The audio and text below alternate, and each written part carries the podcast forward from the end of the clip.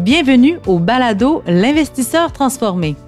Avez-vous l'impression qu'il y a trop d'options et d'opinions vous disant comment investir et planifier votre avenir financier? Grâce à son approche simple et directe, l'animateur Ruben Antoine de la firme Toulette Matthews et Associés vous guide à travers la complexité de l'industrie financière. Les sujets abordés dans ce balado vont transformer votre expérience d'investissement et augmenter vos chances de devenir libre financièrement pour toujours. Bonne écoute! Ici Ruben Antoine, animateur du podcast L'investisseur transformé. Aujourd'hui, nous allons traiter d'un outil en finance personnelle encore méconnu pour la plupart des gens. Vous savez, avec le vieillissement de la population, d'ici 2030, les aînés vont constituer environ 23% de la population canadienne. Ça, ça fait environ 9,5 millions de personnes selon les données du gouvernement. Par contre, un sondage de la firme Mintel a révélé que 43% des Canadiens ont moins de 100 000 en épargne pour leur retraite. Et seulement 6% des Canadiens se considèrent en bonne position financière pour même commencer la retraite. Une autre étude de la firme Remax a révélé qu'environ 70% des Canadiens possèdent une maison. Donc, ça, ça nous dit que d'un côté, les gens n'ont pas assez épargné pour leur retraite, mais d'un autre côté, la majorité des gens sont propriétaires de leur résidence principale qui constitue souvent le plus grand actif qu'ils détiennent. On s'entend la maison est leur bien le plus important et proche de la retraite généralement, on est libre d'hypothèque, on n'a plus de dette sur la maison. Les statistiques inquiétantes du manque de fonds pour la retraite combinées avec la détention d'un actif immobilier comme la maison, ça explique la raison pour laquelle de plus en plus de Canadiens considèrent de contracter ce qu'on appelle une hypothèque inversée. Mais qu'est-ce qu'une hypothèque inversée? De quoi s'agit-il? Nous avons réinvité l'expert et courtier hypothécaire Morgan Engelbretsen pour nous éclairer sur l'hypothèque inversée, qui, on s'entend, ce n'est pas notre dette hypothécaire typique et traditionnelle dont on est tous habitués. En passant justement là-dessus, j'ai déjà fait un super épisode, une super discussion avec Morgan sur les hypothèques traditionnelles que vous pouvez aller écouter à l'épisode 20 qui est sorti au début du mois dernier. Donc, pour apprendre plus sur Morgan et sur les hypothèques conventionnelles, je vous invite vivement à aller voir euh, ce qu'on a traité sur cet épisode-là, qui était très intéressant, mais surtout très pertinent dans le contexte actuel de haut taux d'intérêt. Là, dans l'épisode d'aujourd'hui, nous allons continuer notre conversation en abordant un autre aspect qui est l'hypothèque inversée. Nous allons couvrir c'est quoi l'hypothèque inversée, comment ça fonctionne, quels sont les taux d'intérêt sur ce type d'hypothèque-là, quelles sont les personnes idéales qui devraient considérer aller vers les hypothèques inversées, quelles sont les institutions financières qui accordent ce type de prêt-là et euh, bien plus. Donc, je vous souhaite à tous et à toutes une bonne écoute. Bonjour Morgan, content de te réavoir aujourd'hui encore euh, sur notre euh, podcast. Oui, salut Ruben, c'est un plaisir d'être de retour. Merci beaucoup. Écoute, tu es un expert en tout ce qui est financement immobilier, hypothèque. Donc aujourd'hui, euh, on va parler de l'hypothèque inversée. Hein? Donc, euh, on va commencer directement dans le vif du sujet. Morgan, c'est quoi une hypothèque inversée? Ben, ça, c'est une bonne question parce que je crois que c'est un produit qui est assez méconnu ou que les gens ne comprennent pas exactement c'est quoi. Il y a beaucoup de confusion autour du produit, mais c'est pas si compliqué que ça parce que c'est vraiment une hypothèque. Donc, une hypothèque, c'est on reçoit une somme d'argent en échange d'une sécurité placée sur une propriété. Donc, ça, mécaniquement, c'est pareil. On reçoit une somme d'argent en échange de cette sécurité-là. Mais il y a deux grandes différences dans l'hypothèque inversée. La première différence, c'est au niveau du remboursement de ce prêt. Donc, sur une hypothèque inversée, on n'a pas de remboursement obligatoire. Donc, on peut recevoir la somme d'argent sans avoir de paiement mensuel. On peut décider de faire des paiements, puis ça, on peut en discuter un peu après. Puis la deuxième différence, la deuxième partie, c'est au niveau de la qualification. C'est un produit typiquement visé pour des gens qui sont à faible revenu ou qui sont à la retraite. Et puis, on n'a pas besoin de pouvoir qualifier pour le même montant. On n'a pas besoin d'avoir autant de revenus pour accéder à la somme d'argent en comparaison à une hypothèque régulière. OK, puis je me souviens dans le dernier podcast qu'on a fait vers la fin, dans la dernière question, je t'avais demandé comment des gens peuvent utiliser leur maison ou la valeur qu'ils ont accumulée dans leur maison pour aller en chercher des liquidités. Puis tu as mentionné des retraités tantôt. Donc, si je comprends bien, c'est bien une façon d'accéder à des fonds, hein, qu'on a besoin de liquidités en utilisant la valeur nette de sa maison. Donc, on prend notre maison puis on le transforme en argent liquide sans devoir la vendre parce que d'habitude, c'est, une façon d'accéder des liquidités dans la maison, on la vend, mais là, on n'est pas obligé de la vendre puis on peut y demeurer, en fait.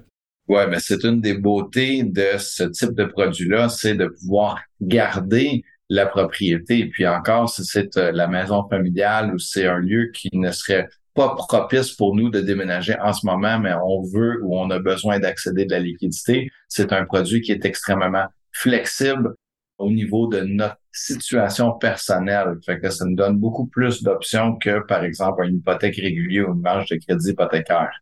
C'est clé, ça, parce que moi, je pense justement, euh, Morgan, à on le sait, là, à cause de la pandémie, euh, même avant, mais surtout avec la pandémie, plusieurs Québécois et Canadiens y ont découvert toutes les horreurs des conditions de vie, là, qu'on a tous été témoins dans les CHSLD ou les résidences de personnes âgées. Donc, il y en a plein qui se sont dit, tu sais, moi, j'ai vu euh, des gens qui décédaient ou qui étaient enfermés dans leur chambre. Moi, je veux pas vivre ça. Je rester le plus longtemps possible dans ma maison. Je conserver ma liberté dans ma maison. Donc, il y a eu une tendance qui est en croissance des gens qui veulent garder leur maison. Je pense que il y a des statistiques qui montrent que 93% des propriétaires de maisons veulent passer leur retraite là-dessus. Donc, j'imagine l'hypothèque inversée, ça devient un outil, hein, justement, que les gens peuvent utiliser pour rester puis améliorer leurs finances en même temps. Puis, si on a passé notre vie à bâtir, à peaufiner notre propriété pour qu'elle soit exactement à notre goût, qu'on a travaillé fort, on a payé notre hypothèque, on a tout remboursé, les rénovations, tout ça, ouais. On, a le droit de sentir comme si on mérite de pouvoir rester dans cette propriété-là, si on veut rester là. Mais c'était quoi le but de rembourser la dette? Et d'augmenter la valeur de cette propriété-là si la valeur de la propriété, on ne peut pas en bénéficier? On aimerait pouvoir faire les deux. Je suis complètement d'accord. Ceci étant dit, je sais que il y en a beaucoup qui ont des placements pour leur retraite et une maison. Nous, euh, comme tu le sais, on travaille dans tout ce qui est planification de retraite, gestion de placement. On a tendance à voir la maison comme l'actif de retraite de dernier ressort, donc celui qu'on peut utiliser si on n'a plus d'épargne, on a tout épuisé. Donc c'est là qu'on voit que l'hypothèque inversée, ça peut être une solution, une solution possiblement de dernier recours si on a tout épuisé, mais c'en est une, surtout si on a évalué d'autres options euh, moins coûteuses qui donnent euh, beaucoup de contrôle.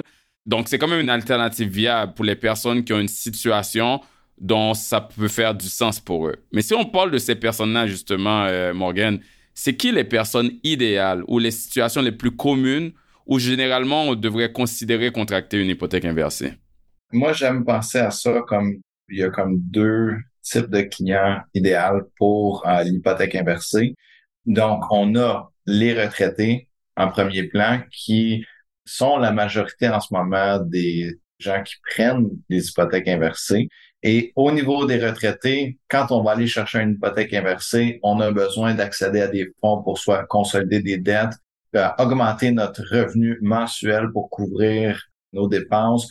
On veut faire des rénovations, on a besoin d'accéder à de la liquidité, mais on a un revenu qui nous permet pas de qualifier pour une hypothèque traditionnelle et on ne veut pas augmenter nos coûts mensuels en accédant cet argent-là, parce que quand on prend une hypothèque régulière, mais on doit rembourser un 25e ou un 15e par année, le montant, on doit payer mensuellement cette hypothèque-là. Donc, si on est à un revenu plus faible, on peut accéder de la liquidité avec une certaine flexibilité. Mais aussi, puis ça, c'est parce que l'hypothèque inversée, ce n'est pas un produit qui est final. Donc, on peut prendre une hypothèque inversée et puis la rembourser. Donc, si on est retraité, par exemple, on a des placements, la bourse est à la perte.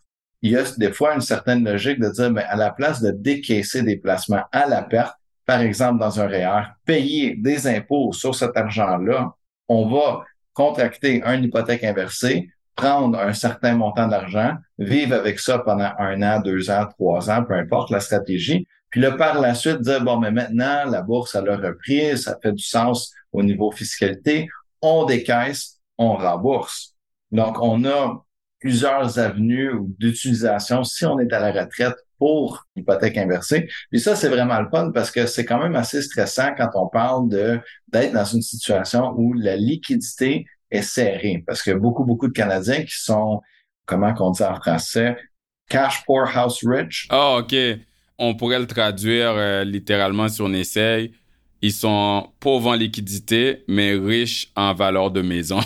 oui, oui. Puis il y a beaucoup, beaucoup de Canadiens qui se retrouvent dans une situation comme ça parce que si on a acheté à Westmount en 1982, mais la propriété a vaut un bon montant d'argent aujourd'hui, sûrement qui est libre d'hypothèque. Mais on veut aller acheter de l'épicerie, on peut pas prendre la fenêtre, on peut pas vendre une partie, le garage, la porte de garage pour aller acheter du pain. Donc c'est un actif, mais il n'est pas liquide. Exactement. C'est moins idéal de se présenter à l'épicerie avec une fenêtre.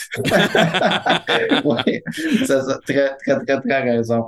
Fait que oui, ça nous donne une certaine paix d'esprit de savoir qu'on peut aller chercher de l'argent sans avoir de remboursement. Puis si je peux rajouter à ça aussi, il y a peut-être une autre portion des retraités que on s'en vient ou on s'en va ou on est dans une situation où maintenant on prend notre retraite, mais on a encore un paiement hypothécaire. Puis on aimerait dire, bon, mais si je prends une hypothèque inversée, je peux rembourser mon hypothèque originale. Et puis là, ma dépense que j'aurais dû continuer à faire, mais que je n'ai plus les revenus, je peux maintenant transférer ce type de dette-là, puis ne pas avoir d'obligation mensuelle. Juste pour comprendre, c'est parce qu'une hypothèque traditionnelle, on est obligé de payer par mois. Oui alors qu'une hypothèque inversée, donc on a encore une dette, mais là, on vient d'éliminer cette obligation de payer par mois. Parce que l'hypothèque inversée, on va le voir plus tard, on peut le payer juste plus tard au décès ou à la vente. Donc, euh, on vient d'éliminer un besoin de liquidité mensuel. Donc, notre budget mensuel est amélioré. Exactement. Puis ça, évidemment, pour vous autres, c'est quelque chose de quand même très intéressant parce que si on doit décaisser et payer de l'impôt sur des décaissements d'investissement, mais c'est une belle façon de réduire le montant minimum mensuel requis pour vivre. Donc, il y a certaines stratégies, ça c'est évidemment à discuter avec un planificateur, un fiscaliste, un comptable, mais il y a des stratégies à mettre en place pour économiser un peu à ce niveau-là. Fait que ça, je dirais, c'est comme la colonne des retraités de façon générale. Puis, les deuxièmes, le deuxième groupe de gens, c'est les entrepreneurs, les investisseurs, les gens qui sont à travers autonome, incorporés, qu'eux autres, un peu dans la même optique des impôts, veulent accéder à de la liquidité pour faire des investissements, mettre dans la business, acheter d'autres propriétés, mais ne veulent pas avoir à déclarer, à sortir plus de leur corporation d'argent qu'ils en ont vraiment besoin. Parce que si on est travailleur autonome, incorporé, par exemple, on se paye un certain montant en dividende. Si on va contracter une hypothèque, on doit avoir le revenu annuel qualifiable, donc on doit potentiellement augmenter notre revenu. Et par la suite, on vient d'accepter de faire un paiement mensuel sur une nouvelle dette. Donc, on doit garder un certain montant de revenus supplémentaires pour rembourser cette dette-là. Donc, l'hypothèque inversée vient nous donner la flexibilité à ce niveau-là. OK, c'est vraiment intéressant. Donc, euh, les deux groupes, euh, c'est soit les retraités ou soit des gens qui veulent être un peu plus stratégiques euh, par rapport à leur gestion fiscale ou leur gestion de liquidité. Donc, OK. Absolument. Puis je dirais aussi que dans le deuxième groupe, les gens qui sont qui l'utilisent comme outil stratégique pour la fiscalité, c'est que l'hypothèque inversée peut être remboursée. Donc, le gros avantage pour ce niveau-là, c'est au niveau de la qualification du revenu, parce qu'on n'a pas besoin de qualifier comme une hypothèque traditionnelle. On n'a pas besoin de déclarer autant de revenus pour avoir cet argent-là. Et puis, l'argent, par la suite, elle est tout aussi flexible, donc on peut faire ce qu'on a besoin de faire avec. Ben justement, euh, Morgan, tu parles de qualification, de flexibilité. Rentrons un peu dans le fonctionnement. Comment ça fonctionne une hypothèque inversée en termes de... C'est quoi les éléments essentiels? Donc, euh, on peut emprunter, par exemple, jusqu'à combien? Doit-on faire des paiements par mois? Je pense que tu l'as répondu un peu tantôt, mais j'aimerais juste qu'on regarde ça de façon générale.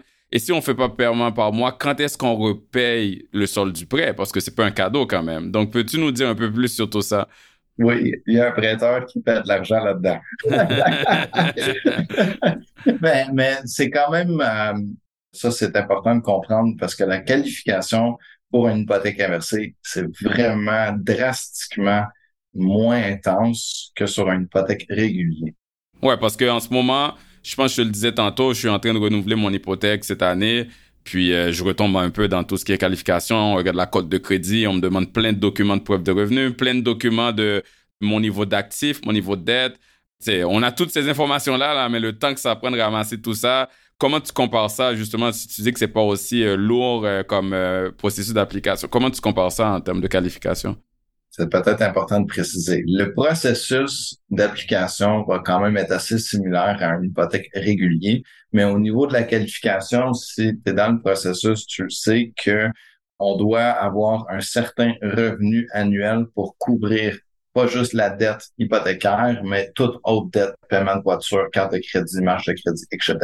Quand on fait une application pour une hypothèque inversée, on doit avoir assez de revenus annuels pour couvrir disons, des frais d'existence, les taxes scolaires, les taxes municipales, le chauffage, un frais de condo.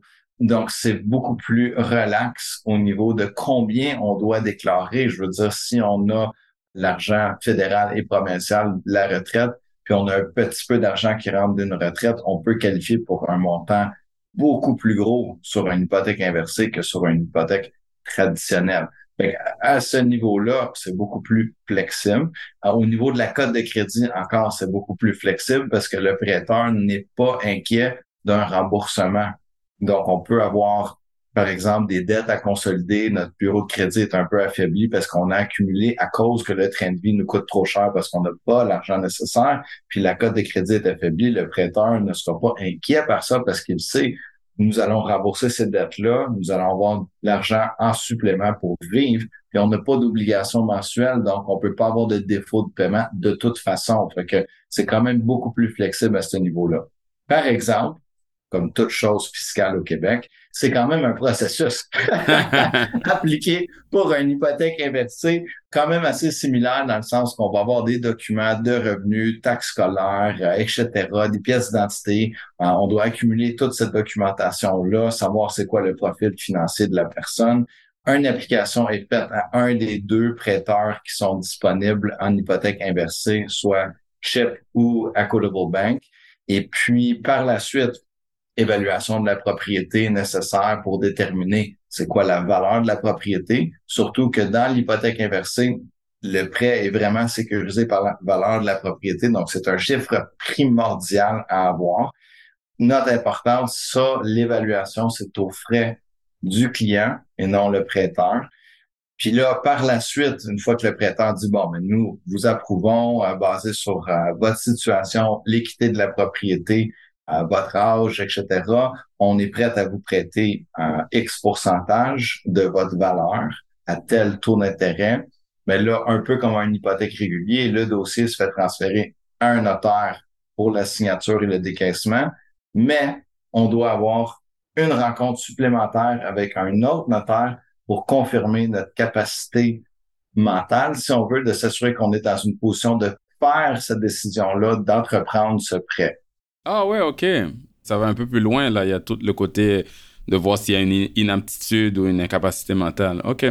Oui, c'est très important parce que encore quand on vient au fait que la majorité des gens sont un peu plus âgés, on veut pas se retrouver dans une situation que quelqu'un de 98 ans qui est allé chercher euh, un demi-million puis qui n'est pas au courant de ce qui est en train de se passer. Mais justement, si on continue avec euh, tout ce qui est application et fonctionnement, quand on parle du profil type et des critères d'admissibilité pour obtenir un prêt hypothécaire inversé, est-ce qu'il y a des, certains critères qu'il faut respecter pour avoir accès à ça? Oui. Donc, on a besoin d'avoir minimum à 55 ans. OK. Donc, ça, c'est bien important que c'est pas juste n'importe qui qui peut octroyer un prêt inversé. Et puis, on doit avoir une certaine valeur dans notre propriété, un minimum de 250 000 confirmé par un évaluateur agréé. À part de ça, comme j'ai mentionné, les revenus de qualifications qui n'ont pas besoin d'être beaucoup, juste assez pour qu'on ne se retrouve pas en retard sur nos taxes scolaires municipales, etc. Pas mal ça, c'est pas plus euh, intense que ça. Les prêteurs vont avoir des particularités au niveau de l'emplacement de la propriété. Fait qu'on veut idéalement être dans un centre urbain qu'on soit à Montréal, à Québec, quelque part. Si on est vraiment, vraiment profond à quelque part, peut-être que ça va être dur de déterminer pas juste la valeur courante, mais ça va être quoi la valeur future de cette propriété-là. Est-ce qu'il peut y avoir d'autres dettes ou hypothèques qui sont grévées sur la maison? Il faut que ça soit clairé avant. Donc, ça, c'est une bonne question. On peut avoir d'autres dettes, mais ça ne peut pas être des dettes hypothécaires ou des marges de crédit sur la propriété. OK, OK. Ouais, ça, c'est une distinction importante. Si, par exemple, on a une maison, il reste un 50 000 ou un 100 000 d'hypothèque dessus, on va devoir prendre une portion de notre hypothèque inversée pour rembourser la dette hypothécaire. OK, mais le solde, puis là, je continue encore avec le fonctionnement, juste pour que les auditrices, auditeurs comprennent bien, mais le solde qui reste dans nos poches après avoir remboursé d'autres dettes hypothécaires ou le montant complet parce qu'on n'avait pas de dette hypothécaire, il n'y a pas vraiment de restriction dans l'utilisation. On peut consolider d'autres dettes, payer des frais médicaux, aller en voyage, faire des rénovations, payer des factures. On peut faire, c'est comme si c'est un, revenu de retraite. On décide qu'est-ce qu'on fait avec après, c'est ça? Oui, oui, absolument. On a une portion de clients au Québec qui prennent l'argent de l'hypothèque inversée pour s'acheter des condos en Floride. Ah! ça, ça m'étonne pas avec les Québécois qui fuient l'hiver. oui, exactement. Donc, vraiment, on a quand même une grande latitude au niveau de qu'est-ce qu'on peut faire avec les fonds. Il n'y a pas de restrictions. C'est un peu comme une marge de crédit quand on va aller chercher l'argent. C'est notre argent. On fait ce qu'on veut. Encore, ça revient au fait que, surtout dans le cas d'une hypothèque inversée, le prêteur c'est sur la valeur de la propriété. Donc, il n'y a pas d'obligation de remboursement. Puis, ils vont avoir leur argent de toute façon, peu importe ce qu'on fait avec cet argent-là. C'est ça. C'est ça. C'est important de dire que une fois là, on parle de comment appliquer pour avoir l'hypothèque inversée, mais une fois qu'on l'a, le mot inversé veut vraiment dire que ça fait le contraire d'une hypothèque normale dans le sens que une hypothèque normale, traditionnelle, typique, on le prend, on paye notre hypothèque dans le temps. Donc, l'hypothèque, le solde se réduit avec le temps. Donc, on a une valeur nette de la maison, la valeur de la maison, la différence entre la valeur et l'hypothèque qui grandit, ce qu'on appelle l'équité ou la valeur nette. L'hypothèque inversée, c'est le contraire. Hein? Vu qu'on paye rien, à moins que si c'est ça qu'on décide de faire, l'hypothèque augmente, le solde augmente avec le temps. Donc, la différence de la valeur de la maison à l'hypothèque diminue. Donc, l'équité diminue avec le temps. Donc, ça fait l'inverse. C'est pour ça qu'on l'appelle l'hypothèque inversée. Mais c'est à ça, parce que tu as mentionné là, il y a une note très, très, très importante parce que c'est une, je crois, des confusions ou des peurs que les gens au niveau, ont au niveau de l'hypothèque inversée. Donc, au Canada, nos hypothèques inversées sont protégées contre l'équité négative.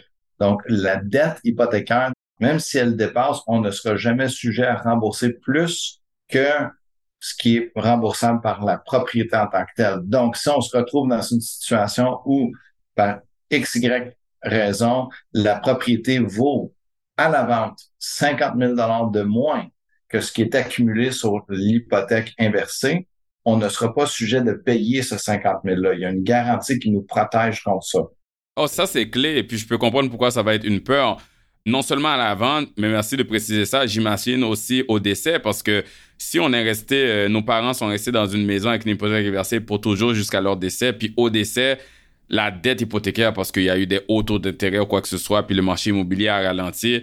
La dette hypothécaire est de 700 000, mais la maison au décès vaut 600 000. Les enfants pourraient se dire, est-ce que je vais me retrouver euh, en termes d'héritier avec une dette de 100 000? Mais non. Ils vont pas se retrouver avec une maison non plus. La banque va reprendre son 500 000, mais va pas refiler le 100 000 de différence de la dette qui est impayée aux héritiers. Exactement. Donc ça, c'est une note très importante de se donner la confiance de savoir qu'on n'est pas à risque à ce niveau-là. Là, on comprendrait bien les critères d'éligibilité et comment appliquer pour pouvoir accéder à une hypothèque inversée.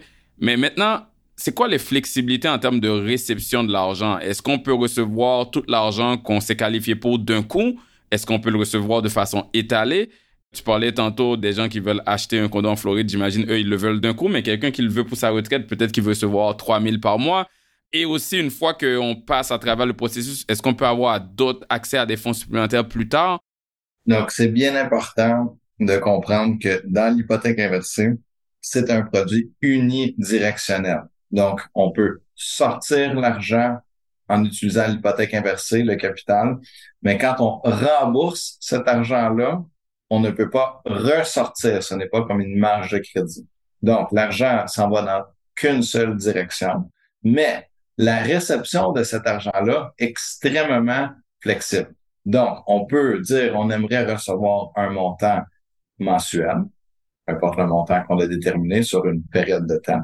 On peut dire on aimerait recevoir un montant complet, par exemple dans l'achat d'un condo en Floride, ou on peut faire un mix. Par exemple, quelqu'un vient faire une hypothèque inversée, on veut consolider un peu d'aide de, carte de crédit, puis on aimerait refaire notre cuisine. Donc, on va sortir sur le 500 000, par exemple, on va sortir 100 000. On fait ce qu'on a à faire. La balance, on veut la recevoir mensuellement. Puis en plus de ça, c'est plus tard, disons qu'on a déterminé qu'on va recevoir cet argent-là pendant les 15 prochaines années à X montant mensuellement. Mais finalement, la huitième année, la toiture a besoin d'être remplacée, puis on aimerait ça accéder à un peu plus de fonds. On peut faire la demande puis dire, bon, on va ressortir un 25 000 ou 30 000 du montant qui reste encore, euh, qui n'a pas été encore payé et l'utiliser pour, par exemple, peu importe la raison, mais dans cet exemple-là, la toiture. Donc, on a quand même assez de flexibilité ou comment on veut recevoir cet argent-là. OK, c'est vraiment intéressant, euh, Morgan, en termes de diverses flexibilités. Mais là, mettons, on reçoit l'argent euh, selon l'option qu'on a choisie. Tu l'as bien expliqué, on peut ne jamais payer jusqu'à la vente au décès. Mais si on veut faire des paiements en avance, des prépaiements, est-ce que c'est possible? Est-ce que c'est flexible de ce côté-là? Est-ce qu'il y a des restrictions? Je sais que par exemple, dans les hypothèques traditionnelles, si on veut payer plus vite, il peut y avoir des pénalités. Donc, comment ça fonctionne en termes de remboursement? Avec l'hypothèque inversée, on peut faire des remboursements par anticipation. On doit en premier rembourser l'intérêt qui aurait été accumulé dans cette année. Fait que j'invente des chiffres, mais disons qu'il y avait 8 000 d'intérêt dans ton année. Mais on doit rembourser en totalité l'intérêt annuel qu'on aurait payé. Et puis par la suite, on peut rembourser 10% du capital. OK. Puis ça, on peut faire ça sur une base annuelle, fait qu'on peut aller rembourser. On peut rembourser plus rapidement, mais on va avoir des pénalités comme sur une hypothèque régulière où on va payer, dépendant du type de prêt, un, montant d'argent en pénalité. Fait que si on voulait rembourser 50 mais on pourrait, mais ça nous coûterait un peu plus d'argent. Ça, c'est optionnel. Je veux dire, on peut décider que en ce moment, les taux sont un peu plus élevés, puis on peut parler de taux dans quelques instants. Fait qu'on aimerait faire des remboursements peut-être la première année, juste pour réduire un peu le total d'intérêt qui sera accumulé sur l'hypothèque inversée, mais que aussitôt que les taux d'intérêt commencent à baisser, que nous autres, on réduise notre remboursement jusqu'à zéro, on peut opter de jamais rien payer, puis tout simplement à la vente ou au décès, la propriété, dans tous les cas, se fait vendre et puis le prêt se fait rembourser. Important de mentionner que tout l'excédent, par exemple, si l'hypothèque inversée est rendue à 850 000 puis la propriété vaut 1,3 milliard, mais cet excédent-là nous appartient pareil. Elle va soit à la succession ou à nous, le propriétaire, en cas de vente. OK, OK. Tu as mentionné les taux tantôt. Ça me donne une idée d'une question, justement, parce que c'est très de l'or, comme tu le sais. On parle beaucoup de taux d'intérêt sur tous les types de dettes en ce moment. Puis je suis sûr que les, les auditeurs auditrices se demandent, c'est quoi les taux actuels pour les prêts hypothécaires inversés? De façon générale, parce que là, ça va dépendre de cas par cas, mais on est... Ouais, ça dépend du produit, de la situation de la personne, mais mettons, ouais, généralement. On va être dans les mi 7% jusqu'à, disons, 9% sur les taux fixes. Puis les taux variables, ça va être le taux forfaitaire, le taux prime, plus soit comme 2,5 à 3,5% dans ces eaux-là. Donc, les taux d'intérêt, oui, peuvent sembler élevés, mais si on prend par exemple une marge de crédit hypothécaire, ça va être le taux du marché plus 0,5 plus 1% d'intérêt. Donc, euh, je dirais que c'est plus cher qu'une hypothèque régulier, mais ça tourne autour des taux de marge de crédit hypothécaire.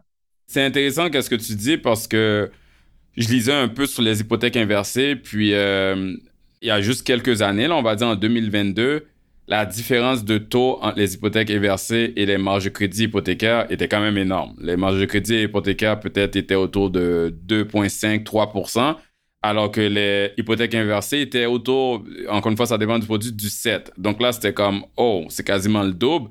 Mais là, on dirait que les hypothèques inversées les taux sont restés un peu dépendants du produit autour du 7 à 9, tandis que ceux des marges de crédit hypothécaires les ont rejoints. Donc, je comprends ce que dire. En ce moment, peut-être euh, il y a deux ou trois ans, c'était difficile de voir l'avantage au niveau des taux, du moins, d'une hypothèque inversée. Mais là, ça s'est resserré la différence de taux. Donc, euh, euh, ça devient plus comparable aux marges de crédit. Je comprends ce que tu veux dire.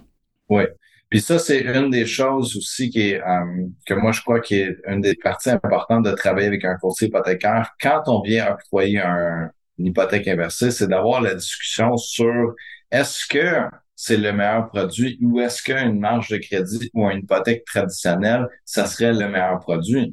Si, par exemple, l'hypothèque inversée nous coûte un peu moins cher qu'une marge de crédit, mais qu'on a besoin du crédit rotatif, on a besoin de pouvoir rembourser et ressortir, ça ne sera quand même pas le meilleur produit pour notre situation.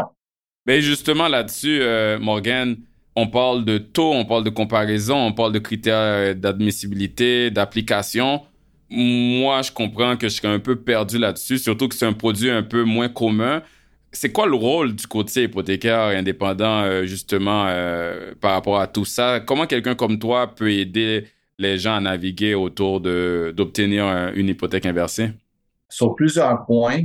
La première chose, c'est que la majorité des gens ne connaissent pas les nuances, toutes les nuances entre les différents produits, que ce soit une hypothèque, une marge de crédit ou une hypothèque inversée. Donc, première chose, c'est de mettre au clair comment chaque produit fonctionne. Donc, ça, ça permet aux clients de prendre eux-mêmes une décision un peu plus éclairée.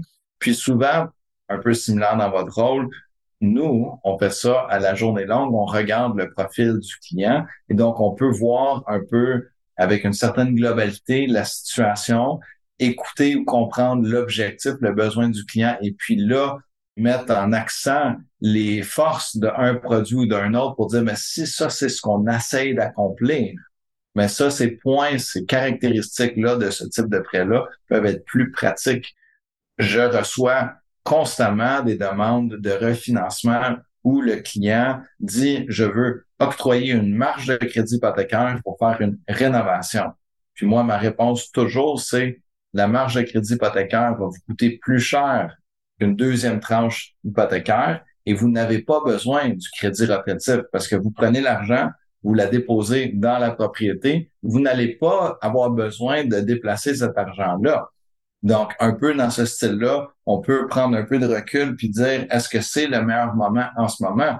J'ai fait l'été passé une hypothèque pour une cliente qui venait prendre une hypothèque inversée. On a regardé avec les revenus de retraite et on qualifiait en ce moment pour une hypothèque régulier avec l'objectif que dans deux ans et demi, quand les revenus vont tomber, on ne pourra plus faire le remboursement, qu'à ce moment-là, on va aller chercher l'hypothèque inversée rembourser l'hypothèque originale pour réduire notre dette mensuelle. Donc, c'est vraiment le rôle de regarder la situation complète du client. C'est un rôle de guide financier, de, conseil, de regarder ce qui correspond le mieux, qui va mieux avantager cette situation. Des fois, c'est prendre une nouvelle dette qui paye une ancienne dette, puis optimiser le tout. Donc, c'est très similaire de ce qu'on fait, mais du côté hypothèque, en fait. Oui. Puis je dirais que c'est vraiment l'avantage primaire parce qu'on peut aller chercher une hypothèque inversée directement avec le fournisseur. Mais quand on fait ça, évidemment, on parle avec un professionnel qui connaît le produit, mais n'a pas accès à la globalité des produits hypothécaires disponibles et n'aura pas cette vision globale, stratégique, long terme, mais tout simplement, qu'est-ce qu'on a besoin pour octroyer le prêt inversé que le client demande? Quelqu'un qui qualifierait pour une hypothèque inversée ne veut pas dire que c'est le premier produit qu'on va vouloir aller chercher. Moi, je suis de l'opinion, dépendant de la situation financière, et ça, c'est individuel, mais si on parle de façon générale, évidemment, l'hypothèque régulier va nous donner le plus d'argent pour le moins de dépenses en intérêt, mais avec l'échange qu'on doit faire un paiement mensuel. Mais le paiement mensuel n'est pas perdu on rembourse la dette et à chaque fois qu'on fait un paiement, parce qu'on rembourse la dette, on paye un peu moins en intérêt et un peu plus de capital pour le prochain paiement. Donc, on a l'effet inverse de l'hypothèque inversée, si je peux dire ça. Donc, l'obligation est réduite de mois en mois, donc on a un gain en valeur avec une plus petite dette. Si on peut se permettre le paiement, c'est une belle façon d'accéder de la liquidité dans notre propriété, surtout si on n'a pas besoin d'avoir ce rotatif-là, on n'a pas besoin de pouvoir sortir et remettre l'argent. Par exemple, si on est dans la catégorie investisseur, il y a un énorme avantage d'avoir une marge de crédit parce que si on veut acheter une propriété, on achète d'autres biens qu'on garde, qu'on répare, qu'on rénove, qu'on revend, mais avoir ce rotatif-là, c'est extrêmement valable. Ça a une valeur forte parce que ça nous donne la flexibilité incroyable. La marge de crédit, c'est instantané. On peut sortir l'argent, on peut la rembourser 15 minutes plus tard. Bon, je pense qu'il faut retenir, euh, c'est avec une maison, oui, on peut accéder des fonds en vendant une maison, en achetant une autre plus petite ou en loin, mais si on veut pas vendre, tu as mentionné hypothèque régulière, marge de crédit, hypothèque inversée, donc, et même prêt privé dans un côté plus extrême. Donc, les gens ont le choix. L'important, c'est de se faire conseiller pour savoir qu'est-ce qui leur correspond le plus. Oui. Puis si je peux rajouter à ça, parce que c'est bien important dans le marché actuel, c'est pas juste une question de vouloir, mais on peut se retrouver dans une situation où si on vend notre propriété, on rachète quoi exactement? Parce que oui, c'est vrai. L'idée dans le temps de dire, au pire, à la retraite, je vais vendre ma maison, puis je vais déménager dans une plus petite. Les gens réalisent de plus en plus, en fait, que ils vendent leur maison, puis ils payent l'hypothèque, le solde de l'hypothèque, puis ils veulent acheter un condo, puis le condo, ils sont rendus à 400, 500 000, puis ils peuvent pas se le payer non plus. C'est fou, là. Cette idée-là est de moins en moins vraie. Oui. Puis, beaucoup, on a vu, disons, dans les dix dernières années, beaucoup de gens qui vendaient leur propriété pour aller louer à quelque part un peu plus proche des services ou dans les mêmes quartiers qu'ils sont en ce moment, puis décaisser des fonds, mais même les loyers ont augmenté, en sorte que c'est pas nécessairement la meilleure option. Écoute, Morgan, c'est pour ça que nous, dans notre domaine de gestion de placement et planification financière, on dit souvent aux gens de faire attention. Les gens qui misent 100% de leur retraite sur leur maison, de faire attention. Des fois, on en voit là, ils n'épargnent rien ailleurs, ils n'ont pas de RIA, pas de CELI, pas de RIE.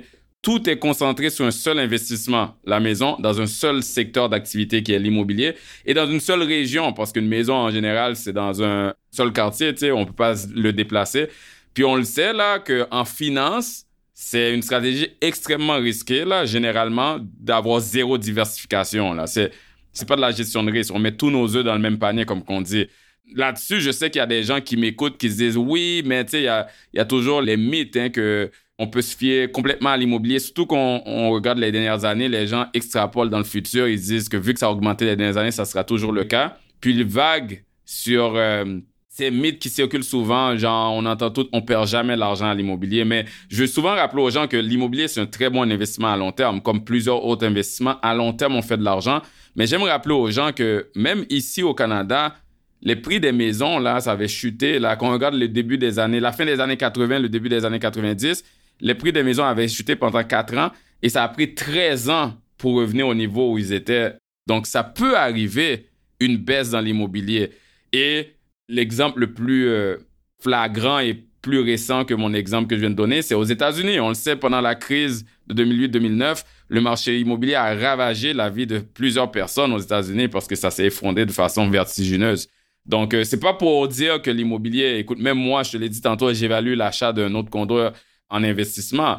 Très bon investissement à long terme, mais il faut faire attention de mettre tout sa retraite là-dessus. Il faut essayer de diversifier sur d'autres types d'investissements on est sur la même page à ce niveau-là. Je crois fortement à la diversification. Évidemment, ça augmente les chances d'avoir un succès financier au long terme parce qu'on se protège contre les risques. Définitivement que ce n'est pas une valeur garantie dans l'immobilier. Puis, pour remettre le point qu'on a parlé plus tôt, de là l'importance d'avoir cette protection contre l'équité négative dans nos hypothèques inversées pour pas se retrouver dans une situation où on est à la perte en vendant notre propriété qui a eu une hypothèque inversée dessus.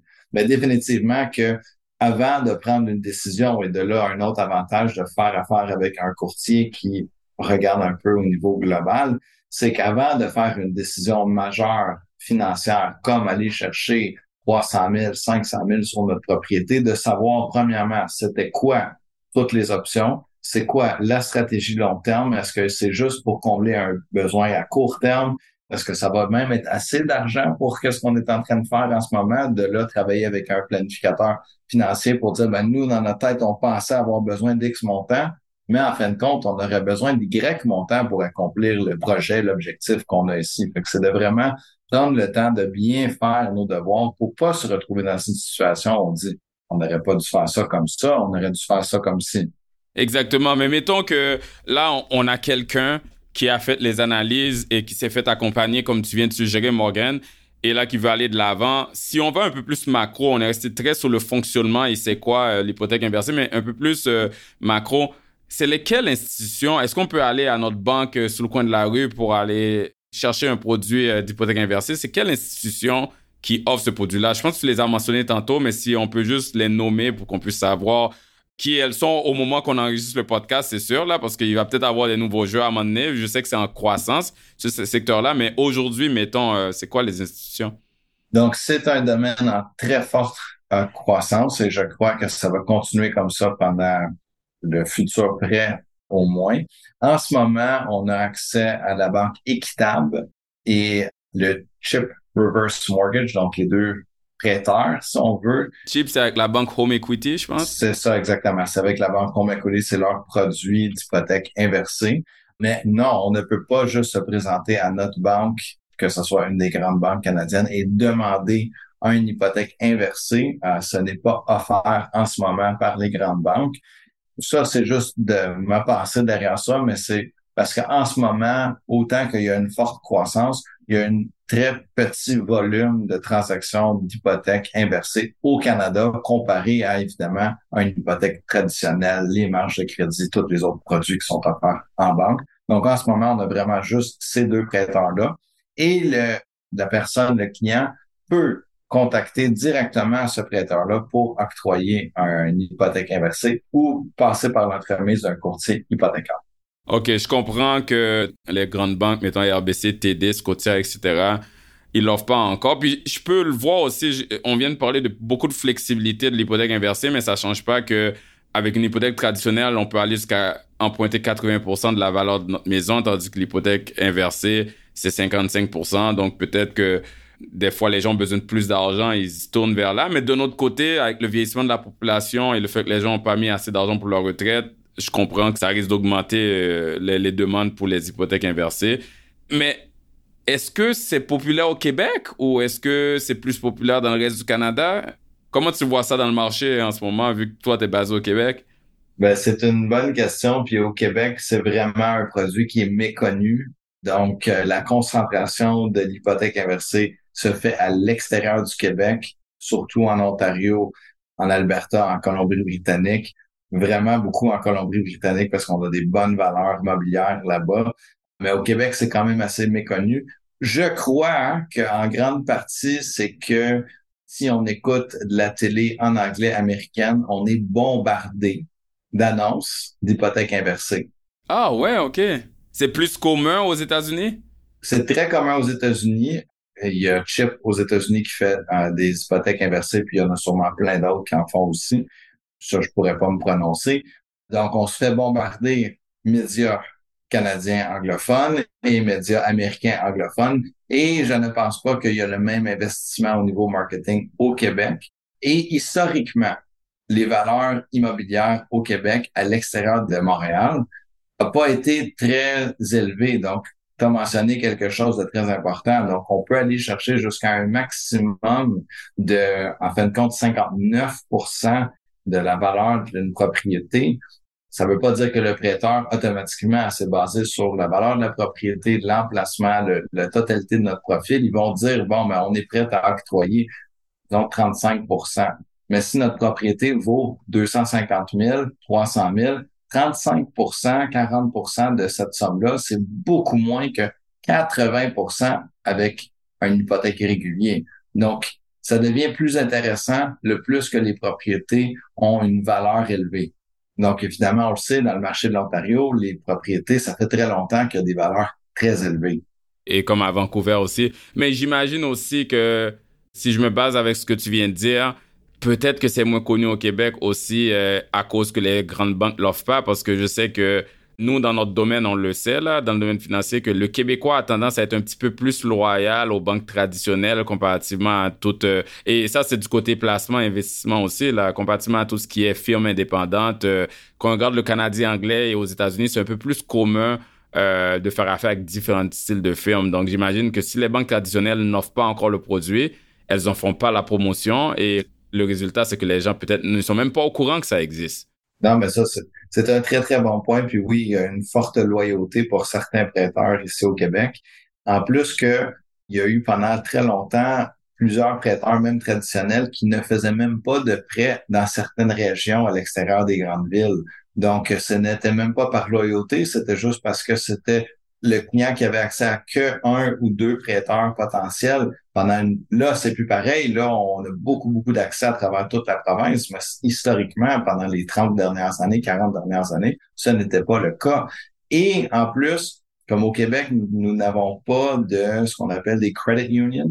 Les caisses populaires on a juste des jardins. C'est ça ben, les autres on, on a beaucoup plus ouais. Il y en a beaucoup plus. Donc, on est déjà dans ce thinking, cette pensée de ben, c'est quoi les autres options pour nous? Ouais, les coopératives, en fait, c'est comme ça qu'on les appelle. Mais Desjardins en est une. C'est ça, mais on a juste Desjardins, on n'a pas euh, cinq ou six, là. Exact. Ce qui me plaît avec notre conversation, euh, Morgan, c'est que on vient de montrer que les raisons pourquoi c'est moins connu au Québec. Et puis, en fait, on fait un podcast en français en ce moment. Et puis, le but du podcast à la base, je le dis tout le temps, c'est de l'éducation financière. Donc, euh, si notre conversation permet aux gens d'en apprendre un peu plus et de voir pour les gens à qui ça convient à leur situation, si c'est un bon outil pour eux pour améliorer leur situation financière, tant mieux. C'est à ça que ça sert. Donc, je te remercie beaucoup pour toute l'information vraiment informative que tu as partagée avec nous. On va conclure l'épisode, mais vu qu'on a touché à beaucoup de points, je sais que c'est quand même technique à certains moments.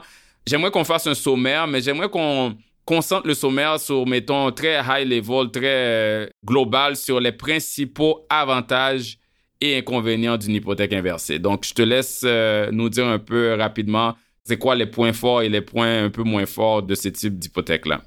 Ben, je pense que c'est une bonne idée, Ruben. Puis, si on peut mettre de côté le technique pour juste quelques instants. Je pense que la beauté de l'hypothèque inversée, c'est au niveau émotionnel.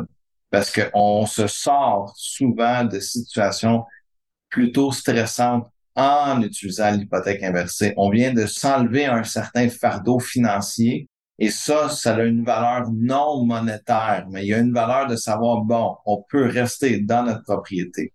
On n'a aucune obligation mensuelle vers cette dette-là. Donc, on peut profiter de notre vie pleinement. On va avoir l'argent pour les voyages, les rénovations, nos épiceries et on profite de la propriété que ça fait potentiellement très longtemps qu'on occupe et qu'on a vraiment, c'est notre chez nous. Une valeur sentimentale. On a une valeur sentimentale par rapport à ça.